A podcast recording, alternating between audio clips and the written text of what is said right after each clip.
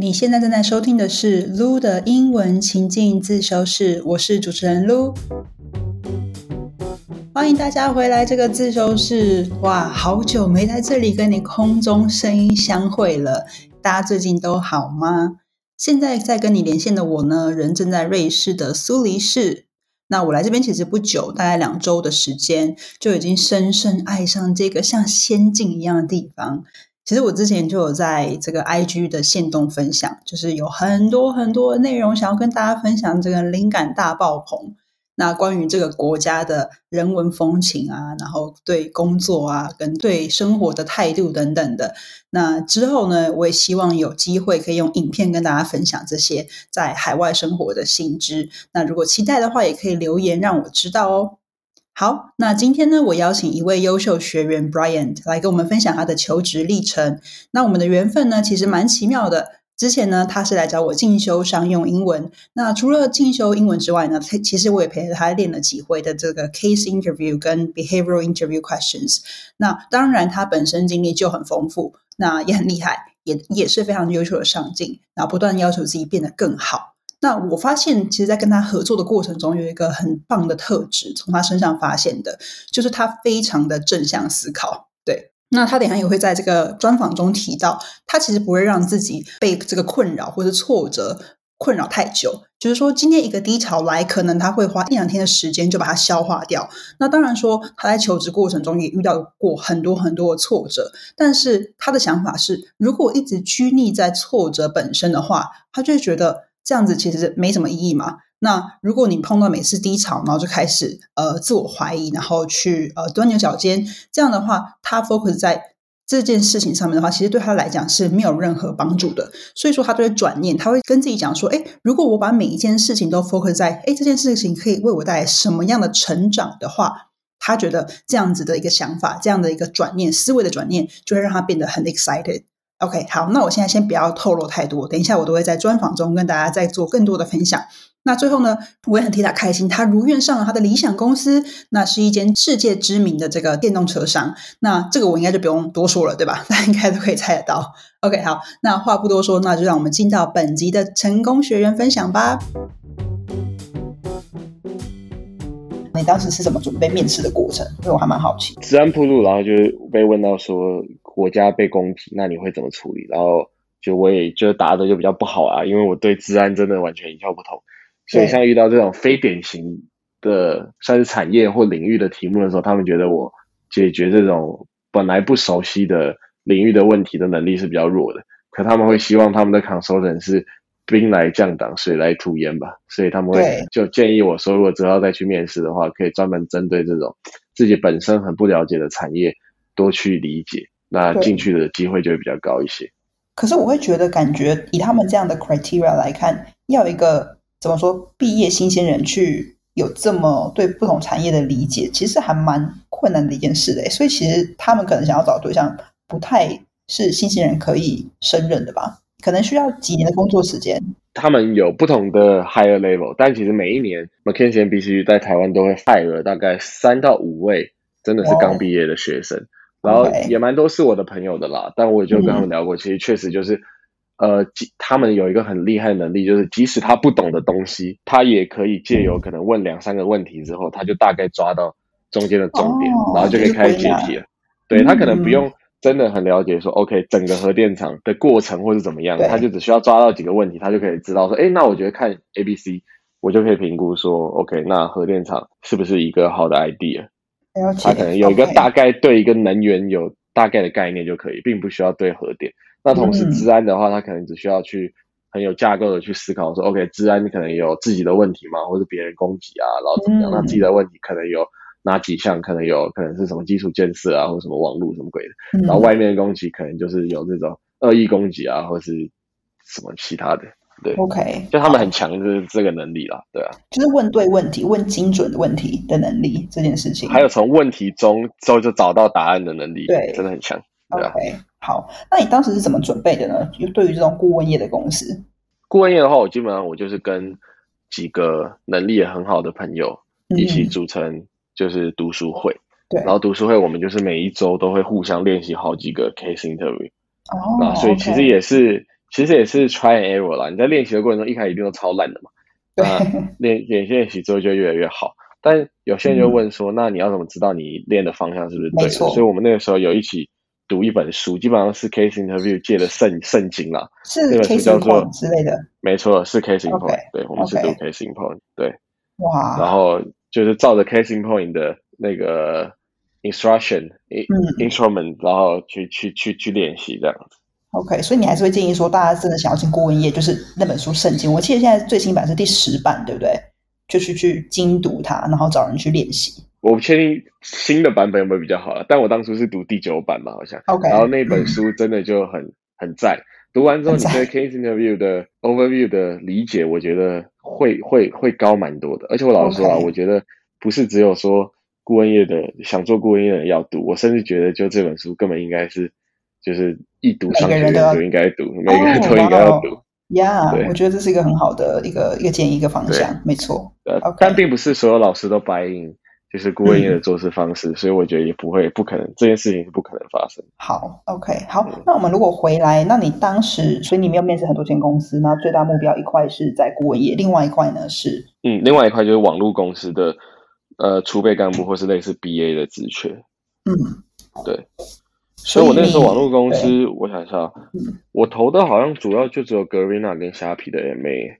OK，好，然后 Garena 就是当然当然是拿到 offer，那它的中间过程你觉得是特别困难的吗？就是如果你比较两个好了，我们一起来比较，就是 Garena 跟虾皮，因为他们其实是在同一个集团嘛。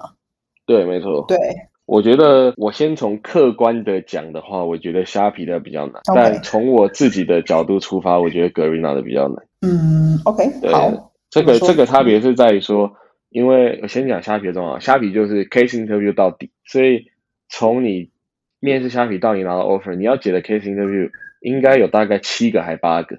哇，OK，非常硬，因为因为虾皮的主管全部都是麦肯锡来的，他们非常相信这一套。对，所以那个面试我觉得真的很硬，每一个一直 case interview 真的很烦，但还好它是中文啦，所以还还对我来说就对我来说真的就比较简单，因为 case interview。我都跟顾问业面试过了，虾皮的 case 我觉得根本就没有很难。OK，以 level 来讲，顾问业的 level 还是更难，然后而且要用英文，这就是另外一个挑战。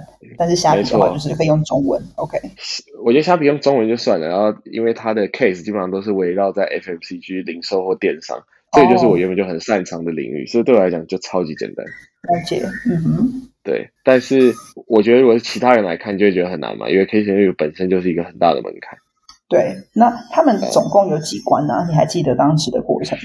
啊，我想一下啊，呃，虾皮也是先投履历，然后线上测验，线上测验考的很像局美的考试，感觉考一些逻辑跟数字，然后之后跟 HR 面谈，HR 就不会考 case interview，然后接下来跟两个 manager 面吧，对，两个 manager 的 case，然后再两个 senior manager 的 case，嗯，然后再一个台湾 head 的 case，然后再。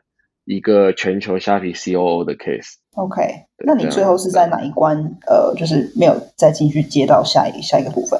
哦，我是在最后一关呢，我是被全球 COO 刷掉的。原因是，嗯，我有问原因，但他们不给，就是他虾皮没有给他虾皮没有给所谓的就是 feedback 的这件事情。但其实有蛮多 candidate 就是对这件事情有给予反馈的，就是说这件事情并不是很好。嗯，对。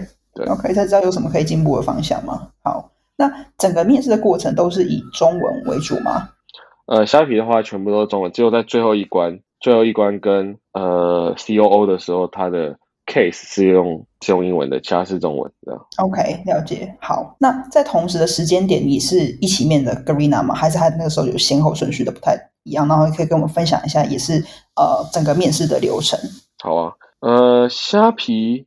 比 Garena 早开始一点点，可是最后的时间是有重叠到的。OK，然后 Garena 的话，我那个时候面试其实没有关卡，没有很多，它就是履历、线上测验，然后像是跟虾皮一样，因为同家嘛，所以基本上就是很类似的、很类似的题目。然后 HR 面试，HR 面试完就直接跳到跟台湾 Office Head 跟全球的人资长一起的面试了。嗯。但那是我这一届啦，从现在今年这一届开始，中间会多一关，就 HR 之后会过多一关 Senior Manager，OK，那英文在里面的比重重吗？英文在里面的比重哦，从头到尾没有练用到英文但我也我也觉得这也是为什么我去年应征上的原因了。但今年的话，就是最后一关就改成用英文的，所以如果我今年来面试，我可能就不会面试上。哦，OK，对，那还蛮有趣。我觉得跟 FMCG 比较不一样，FMCG 的英文的部分其实稍微多一点，没有到多非常多，是稍微。可是现在莱雅也不念英文嘞。嗯，好像有最后一关是吧？没有没有没有，最后一关最后一关现在也不是英文的。至少我朋友面 marketing 的是跟我这样讲。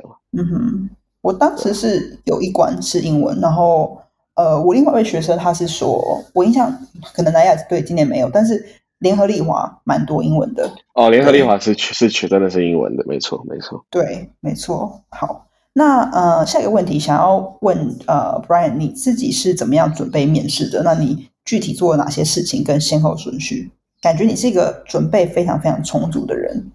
嗯，对，我觉得我从准备到第一个面试，其实大概有个应该有个半年这么久，但也是因为我我中间一直有在实习嘛，所以实习你要找实习也本来就会有一些准备，所以那些也算准备的话，就时间就拉得很长。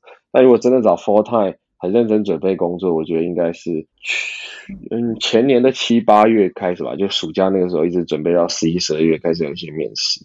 呃，我准备的方向呢，基本上第一件事情一定是整理好自己的履历，因为我觉得很多人人连履历都写不好，你第一关都过不了的话，你准备后面再多都没有用。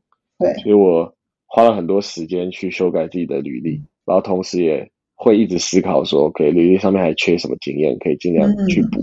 那呃，履历都改好之后，基本上我那个时候的那份履历，我很确定，就是我投任何一家公司，我一定都可以直接被。送到下一关，我就再也不再管履历了，我就开始去多思考哪一些职缺是我要的，所以我就开始收集说，可能过往各家公司大概什么时候会开始招募啊，然后这个职缺大概在干嘛，薪水大概多少，所以我要不要去应征这样，然后我就把它整理成了一个类似 calendar 的东西，大概知道一下时辰跟我要投，然后管理我的。application 的 status 这样子，嗯，然后确定了哪些东西要投之后，就反正就开始练习嘛。所以练习就像我刚才讲的，就是主要就是练在那个呃 study group，然后我们就是练 case interview，因为我们那里面的人应该都是不太需要担心 behavior 的人。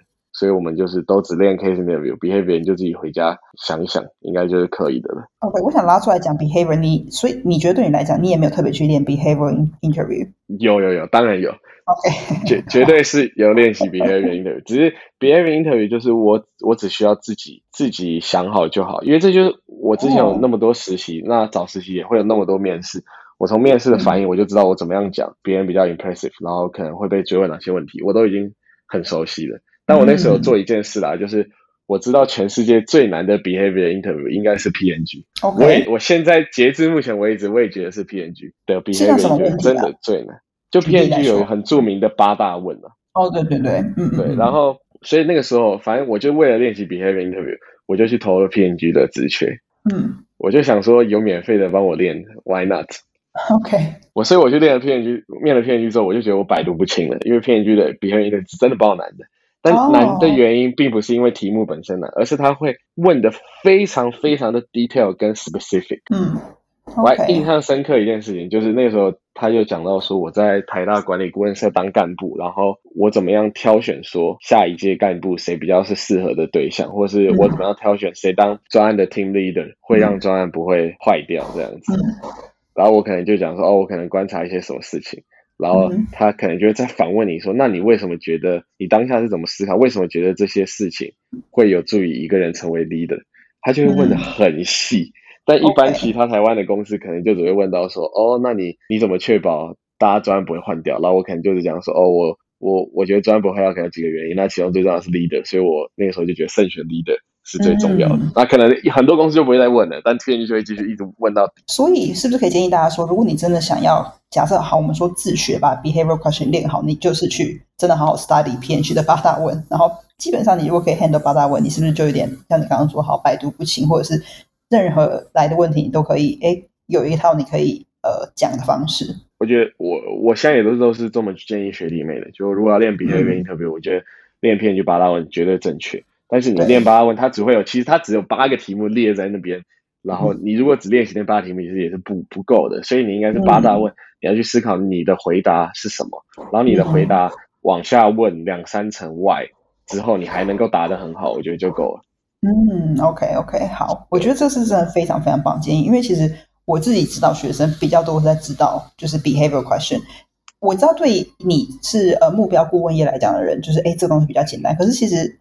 老实说，对很多人来讲，因为他们不够了解自己做的事情，而且他们往往在做事情的时候没有去思考说背后的 why，所以只要一被问，他们就会嗯，我没想过这个东西，所以没错没错，很难的，你知道？对对对，但只要我觉得只要思考过一次，基本上就还行了啦。对，其实我觉得 behavior question 它很有逻辑可以抓，就是你那个 sense 抓到了之后，其实没有那么好去。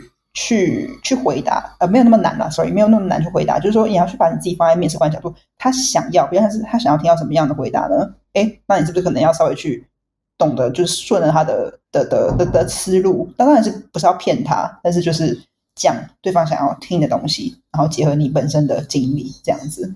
是是是，没错。嗯哼，OK，好。那你觉得在求职过程中，你做的最对的一件事情是什么？但这件事情其实不像是在求职过程中特别做的了。人生中，对，OK。如果以 如果以对对于找工作有帮助的这件事情的话，我觉得我做做过最棒的决定就是跟几个朋友一起创立台大 Data Analytics Club。哦，OK，为什么？因为这件事这件事情其实每一年有这么多学生毕业嘛。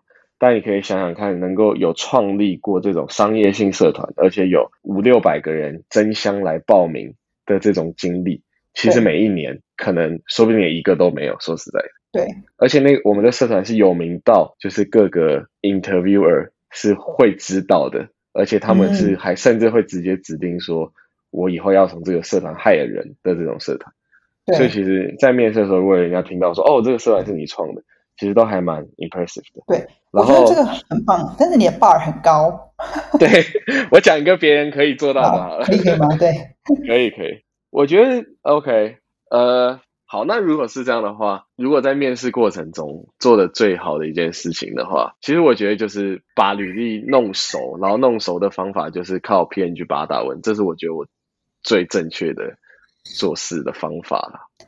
你你的所谓的把履历弄熟是什么意思？你说把履历写到好，还是说把履历？哦，就是你履历上面，对你里面上写的每一条，你都很搞得清楚前因后果，为什么你这样做，然后这件事情可以带给公司呃怎么样的 impact，然后可能当初公司遇到的问题是什么，你都能够能够侃侃而谈，我觉得是很不容易的。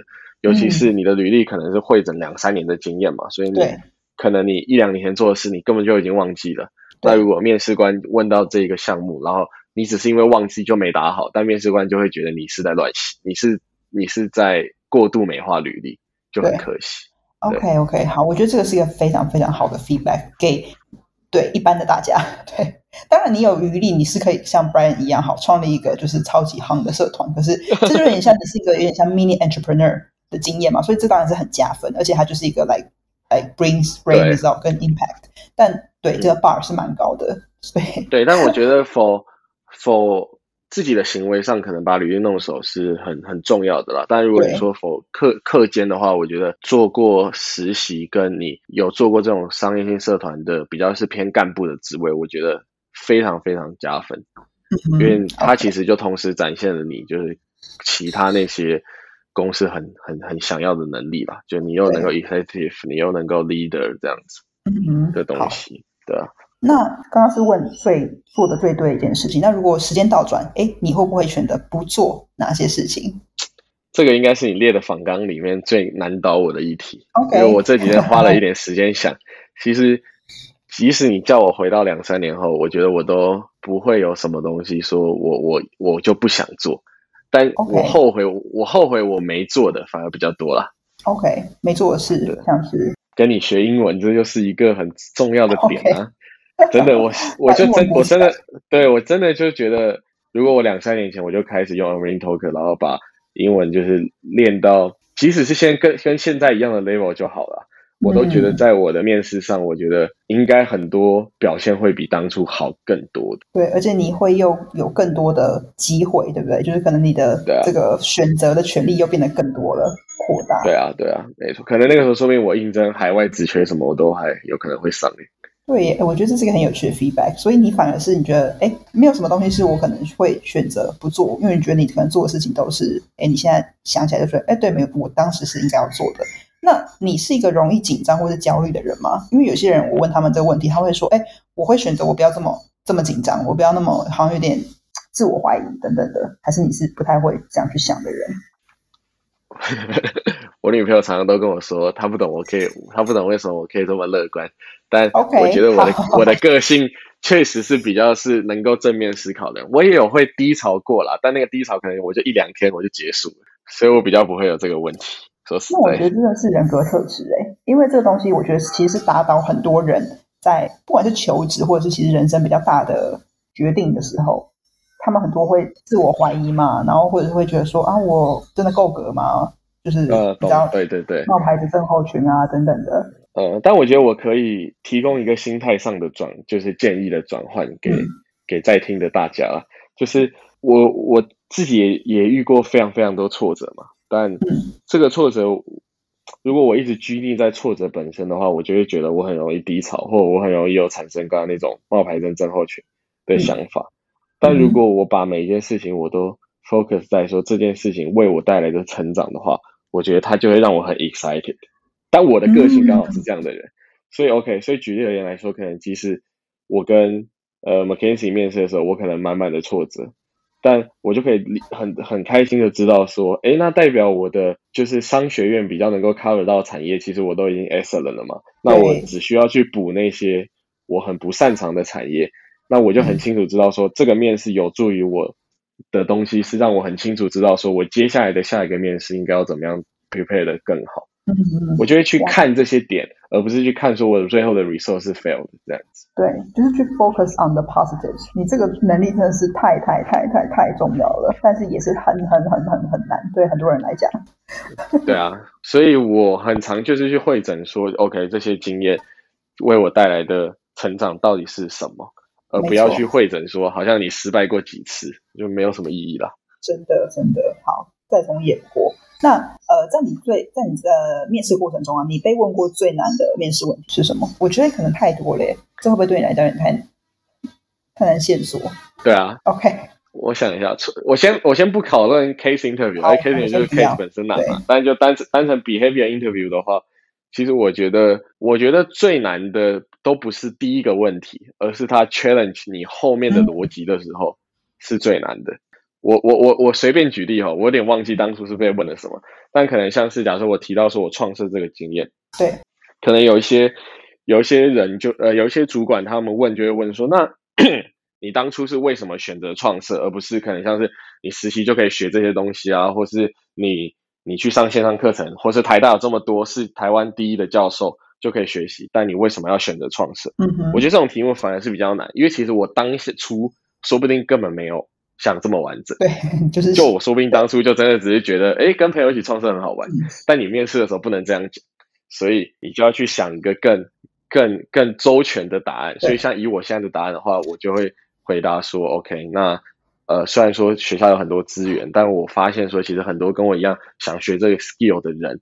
他们会觉得说，如果有成绩压力的情况下，是很不助于，就是没有助于他们学习的。OK，所以他们就会因为这样很胆怯去参加这种课程。OK，然后实习的话，你原本没有这个能力，谁会收你做类似的职缺啊？嗯，所以根本就是不可行的。那那个时候我就想说，那与其就自己学这么痛苦，那为什么不把一些志同道合的人聚集在一起学，然后大家可以一起共享一个很好的资源？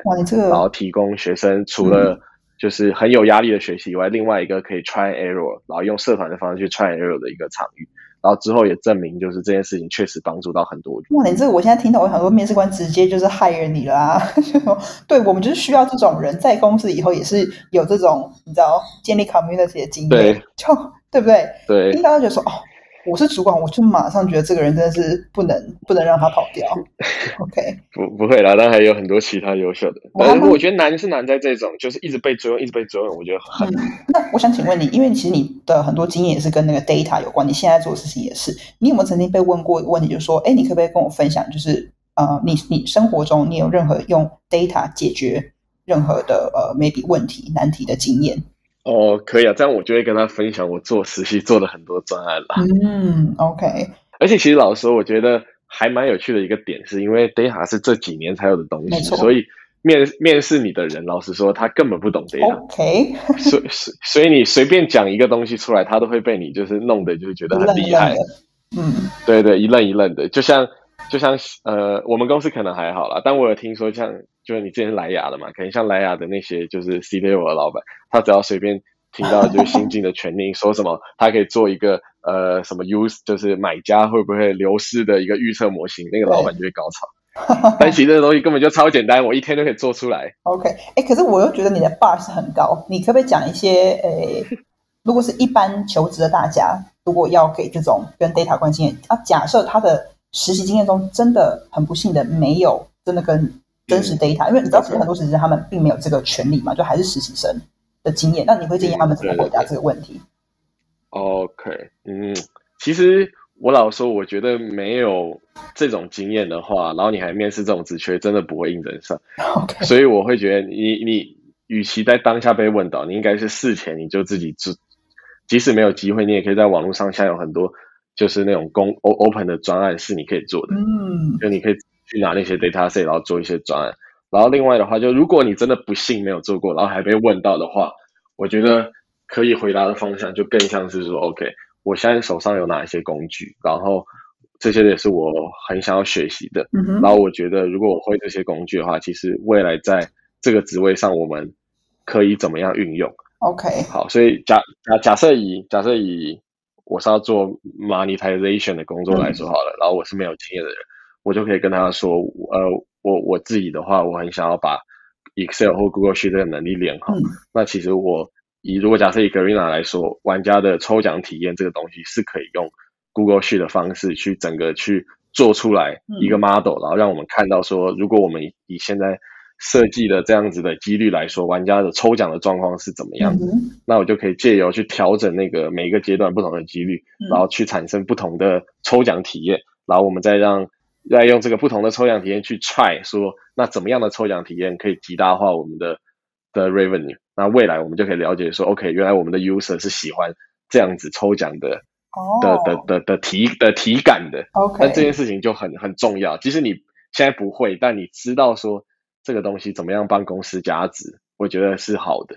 OK，好，了解。那你刚刚说有个东西，我想要拉回来问，你说可以在网络上去找一些 open data set，然后自己去试做专案，是不是？嗯，对对对，没错，现在大家都是用 Kaggle 吧，K A G G L E。OK，Kaggle 就是全世界最最多人看的的的的网页，应该算是的竞赛网站吧。它上面就会提供全世界的 data 竞赛，然后即使已经结束了，它也会提供。然后上面就会有免费的 data set 可以下载，然后你就可以下载后，你就可以开始把玩那些资料，自己做一些分析。然后它有一个很棒的点是，就是其他人也会把自己的作品分享在上面，所以你。同样一个 data set，你可以看到来自全世界很厉害的人，他们是在怎么分析这个 data set。哇哦，OK，Kaggle 是不是？哎，我还真的没听过这个网站。OK，很酷。对，这就是 data 界的神网站之一了。那，哎，我还蛮想问，Brian，你有没有朋友是在 Google 工作的？你当时 Google 工作？对啊，你你有应征 Google 吗？Google Google 基本上不太收，就是商学院的新鲜人了。嗯，就如果他们是要找商业的人，他们也很喜欢挖顾问业的，所以一堆顾问业人都是在 Google。好，OK OK，感谢你，谢谢你，有很多很宝贵的资讯，我再把它整理起来，然后之后可以跟你分享。好，希望可以帮到其他人。好，Have a great weekend。Okay, that's a wrap. I hope you enjoyed the interview and gain some new insights from it. 那最后的最后，我也帮大家做几个重点，本集的重点整理。那第一个，Brian 说呢，他从求职筹备期到第一个正式面试，大概给自己四到六个月的时间来准备哦。所以第一件最重要的事情呢，就是把履履历从里到外摸透透，就是意思是说，里面的每个 bullet point 的前因后果。可以带来的 impact 等等，你都要能够侃侃而谈。那他也承认他自己花了非常多的时间修改履历，那也前后请非常多人来帮他看，然后跟回馈。那他认为履历写不好，进不了第一关，其实你后面做再多的准备也没用嘛。所以这就是我们所谓讲这个求职漏斗的概念。你从最开始的这个履历筛选，要怎么样让人资看到，可以邀请到你来第一第一轮的面试？其实这真的是非常重要的环节。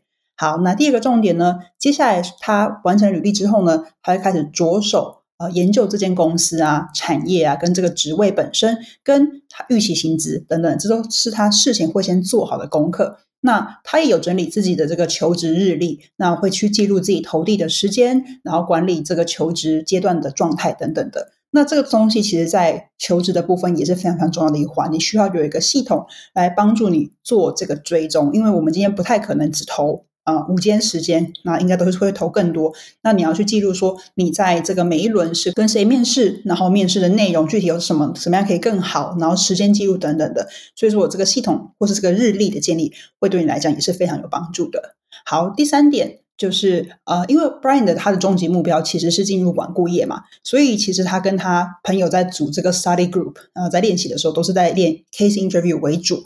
但是呢，他说，如果今天呃读者你不是要走管顾业的话，他会很建议说，你可以把这个宝桥八大问练到爆炸熟。那但但是这个定义是什么呢？就是是你可以用英文来去对答的程度哦，练到熟练是这个定义。那 Brian 他自己的做法其实还蛮直接的。那其实我也是推荐大家这么做，就是说他直接去投 PG，直接去面 PG，那直接去战场去实际演练。他说：“其实练完之后，哎，就觉得自己真的是百毒不侵了。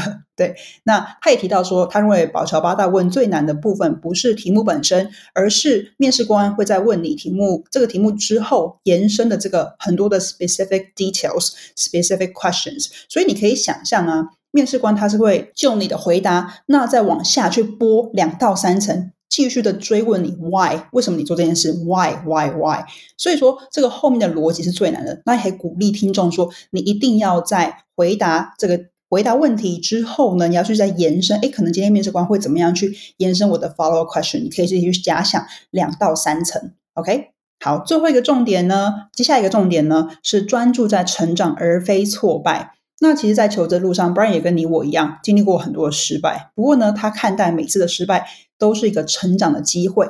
举例来说，他在时候在面这个 McKenzie 的时候，就是其实遭遇满满的挫折嘛。但是他的面对的心态会是：哎，那我知道。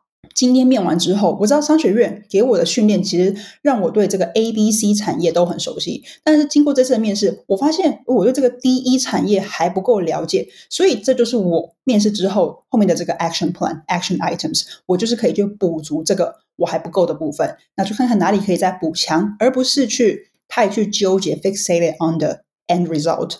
OK。好，那最后一个重点就是英文真的很重要。那 Brian 说他会来找我，其实就是发现自己如果能够早一两年，啊并有意识的把这个英文能力练起来，如果他的英文能力提升到像现在这个 level，在很多面试上都会比当初好很多。所以这边也鼓励大家，真的要及早开始准备。那这个能力其实是一个国际的沟通力，对你来讲，以后不管是职涯或是生活都会非常有帮助。好了，那希望今天的分享有让正在求职或转职的你。能够获得一些新的启发和方向。那你如果觉得这个节目有帮到你，我想邀请你等等听完之后，就马上到 Apple Podcast 为我们打新评分，并简单的留言分享你的想法，我会非常感谢你的。那你也可以分享这个这个节目，你也可以分享本集到这个 IG 线动，并标注我。我是卢，我祝你突破求职卡关和学英文瓶颈。那我们就下次再见喽，拜拜。